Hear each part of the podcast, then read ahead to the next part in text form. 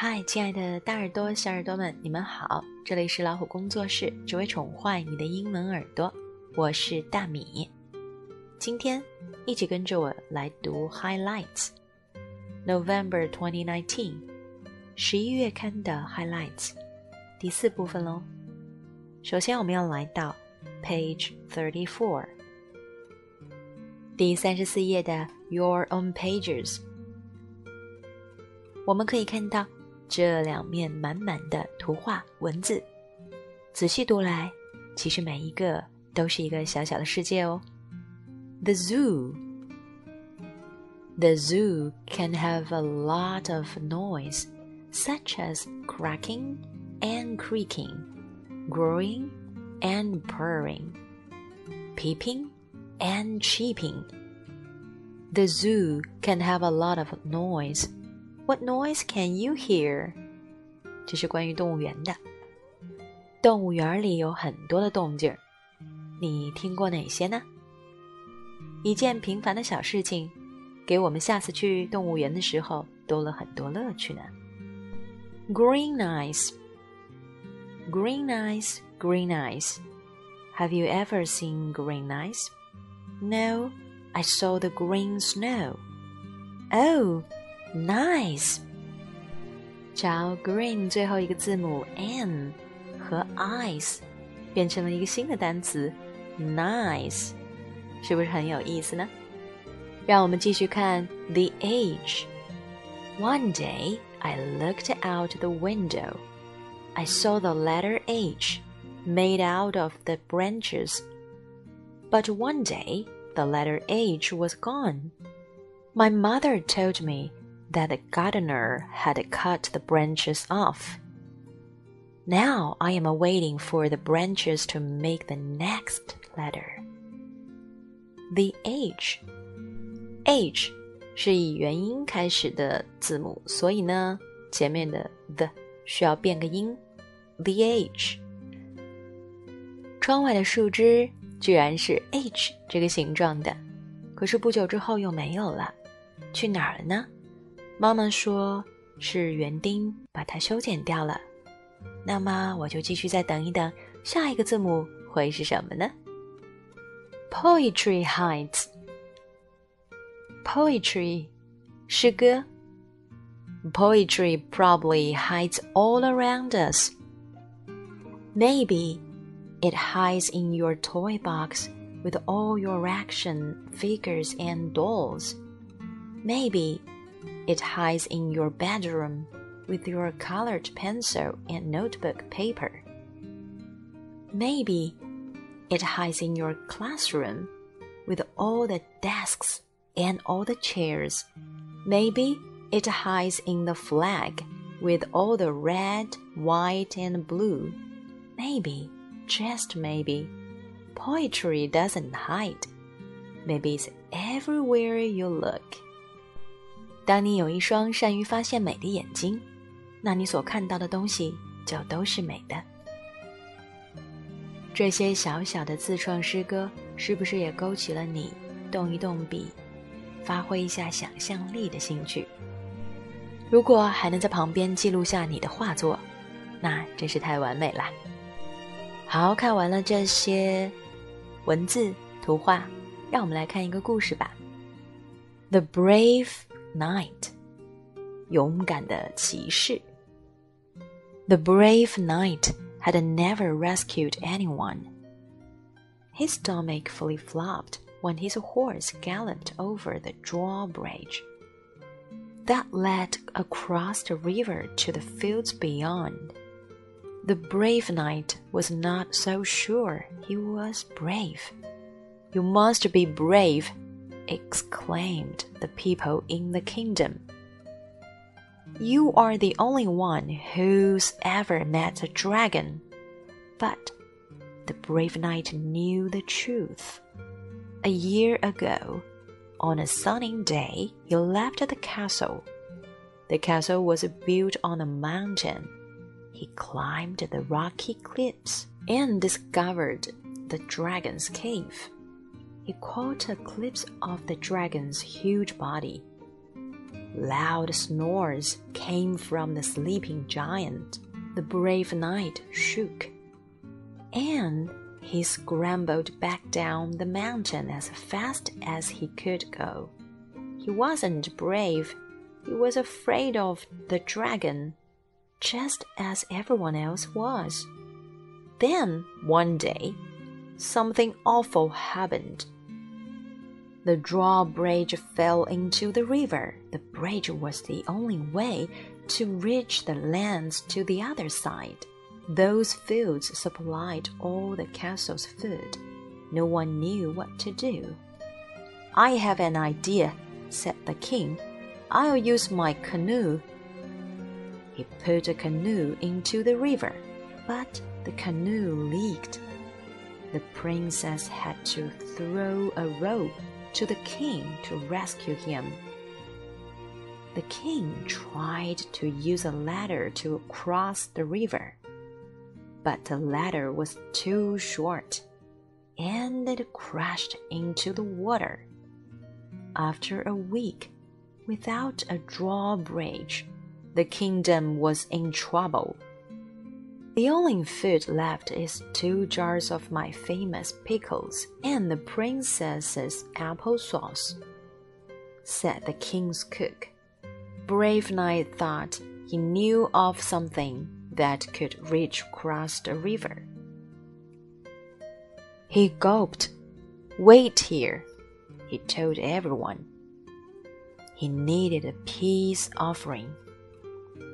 I hope this will do, he thought, taking a jar of the cook's delicious pickles. He climbed the mountain, his stomach fully flopped. He tiptoed to the cave. The dragon was awake. He looked directly at the knight and opened his mouth wide. The brave knight trembled. Crunch! The brave knight couldn't believe his eyes. The dragon was chewing on a tree branch. The dragon burped. So you are not a people eater, whispered the brave knight. Here, try this. The brave knight took out one pickle and placed it on the ground. The dragon ate it. He ate another. The brave knight patted the dragon's bumpy skin. The beast gave him a slimy lick on the cheek. We need your help, said the brave knight. Will you come with me? The brave knight climbed back down the mountain.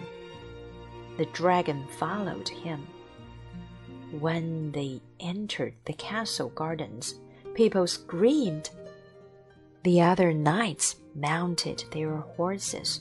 Begone, beast! shouted the king. Wait, he can help, said the brave knight. The brave knight held out a pickle for the dragon. He whispered into the dragon's ear, Can you be our bridge? The dragon bobbed his gaily head. He stretched all the way across the river, where the drawbridge used to be. The brave knight climbed up on the dragon's tail and walked along the dragon's back. Thank you, he said. He returned from the other side of the river carrying food. The people cheered. Then they all crossed the river, first the king and then the rest. They all returned to the castle with more food. That evening, the king's cook made a feast. The brave knight sat with the dragon, feeding him pickles one by one. Maybe, he thought, I am a little bit brave after all. 这个故事呢，没有太多理解上的难度，根据上下文你都能知道。这里的 night 骑士这个词跟夜晚 night 发音完全一样，这里的 k 不发音。这原本非常怕龙，什么又让他不害怕了呢？拿出毛毛虫点读笔，去找找答案吧。接下来我们看到 riddles 谜语，这些谜语要请大家仔细猜一猜喽。Why did the singer climb up the ladder? And where is a dog's least favorite place to shop? Where do owls go to school? What did the painter say when he got up in the morning? 猜完了谜语，才只是小试牛刀。现在还有一个 brain play 头脑风暴，读一读这些问题，然后在头脑中来一场风暴吧。接下来我们要看 Ask Arizona 知心大姐姐来喽。这一期的名字叫什么呢？Ceramics Class Catastrophe Success 陶艺课大灾难，或者说大获成功。怎么会有这么截然相反的两个名字呢？而且其中一个还被涂掉了。Catastrophe 是不是也预示着故事的转折？我们来看看来信的人是怎么说的。I make lots of mistakes, so my drawings never turn out the way I want them to. Should I forget my dream of being an artist? Given up in golden. 原来在画画上总是不成功，让他已经怀疑自己是否应该放弃成为一个艺术家的梦想。我们的 Arizona 又有什么好办法来安慰他、 鼓励他呢？Ceramics class catastrophe success. Dear given up, I know exactly how it feels to be disappointed with the way something turns out. Last month, my grandparents planned a visit around the time of their wedding anniversary. I decided to make them a special present in my ceramics class. After spending forever stretching out the design, I spent even longer trying to form the design out of clay. I like your heart, my friend Miley said. Thanks, I said. It's a present for my grandparents. She leaned over my shoulder and read the carefully engraved words Together forever. Happy 35th anniversary. Poppy and Gran. I keep working and working and I just can't make it look right, I said with a sigh. I know what you mean, said Miley. I keep trying to get my elephant trunk right, but is refusing to cooperate. Oh, I think the trunk is fantastic, I said. We had to wait until the next class for our creations to dry and get fired in the kiln. Then we painted on the glaze and had to wait again for the second firing. Finally, our pieces were ready to take home. Yes, mine came out awesome, said the kid named Jake. He grabbed the tray off the shelf. Crash! His mug, Miley's elephant, and my heart shattered all over the floor. My elephant lost her trunk, Miley shrieked. My piece is ruined too, I said. A broken heart doesn't exactly make the best anniversary gift. And that, our teacher Rick said to Jake, is the reason our slow down rule is so important. I'm sorry, Jake said to Miley and me. Really, really sorry. All is not lost, said Rick. Bring everything over to the repair station. Let's see what we can do with some magic glue. At first, the whole situation seemed kind of unfair. The magic glue worked only on Jake's mug. The elephant trunk and the heart were in too many broken bits to put back together. Luckily, Miley had a whole different way of looking at things. You know, she said, now that my elephant has a short nose instead of a trunk, it looks kind of like a puppy with big floppy ears. I think I'll call it my dog dogophant. I laughed. That's the cutest dog dogophant I've ever seen. I'm guessing it's the only dogophant you've ever seen, she said, giggling. But I'll take that as a compliment anyway. It's so cool how you just turned that accident around into something happy. I wish I could do that with this pile of pieces. Well, my dad is an artist.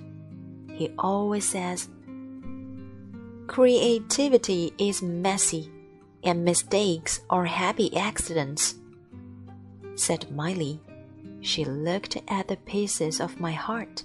If only the edges weren't so messed up, you'd be able to fit these back together like a puzzle. And right then, I knew what to do. About a month ago, we learned how to use mini ties and muffy stuff called grout to make mosaics. I asked Rick if I could make one by using the pieces of my broken heart. Excellent idea, said Rick. He found a base. I could glue the pieces onto, and he helped me mix the grout.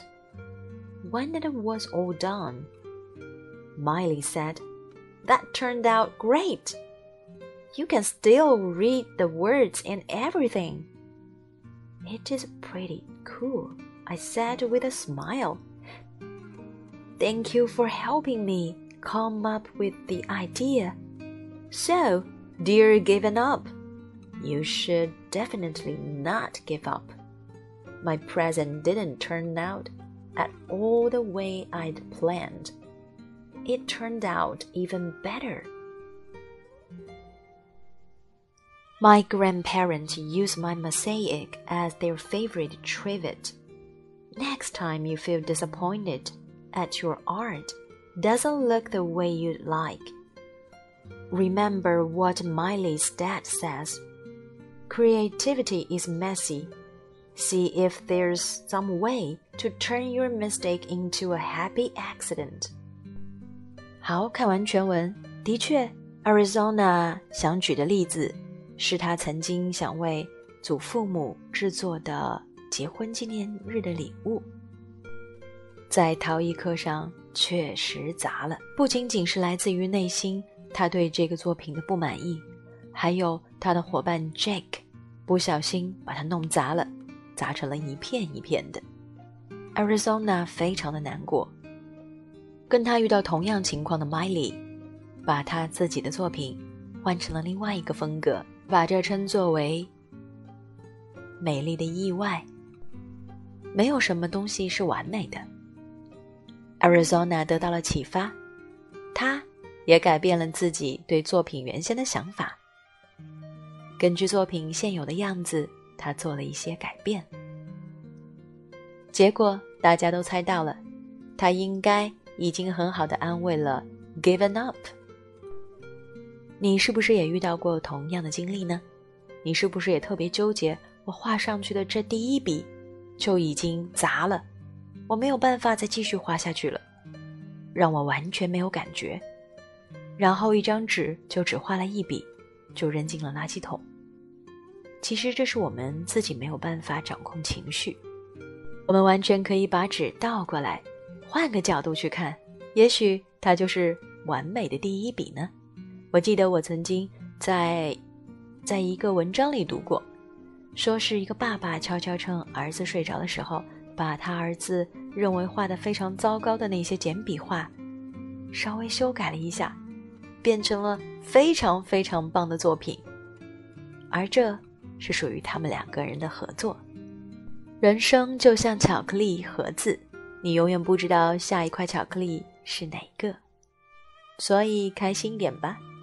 接下来你还会看到更多的一些疑问，你想不想帮他们解答呢？也许你有你自己的经验呢，那就拿起你们的毛毛虫点读笔，一起先读一读，然后再用自己的方法去鼓励他们吧。也许也能够逐渐的去改变我们看待事物、我们解决事物的一些方式。最后来到封底，Picture Puzzler。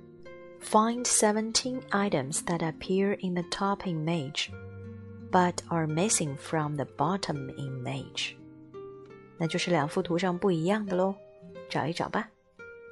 最后你还会看到 What's wrong? Which things in this picture are silly? It's up to you. 傻傻的事情，请你们找出来吧。这就是我们第十一月刊的第四部分了。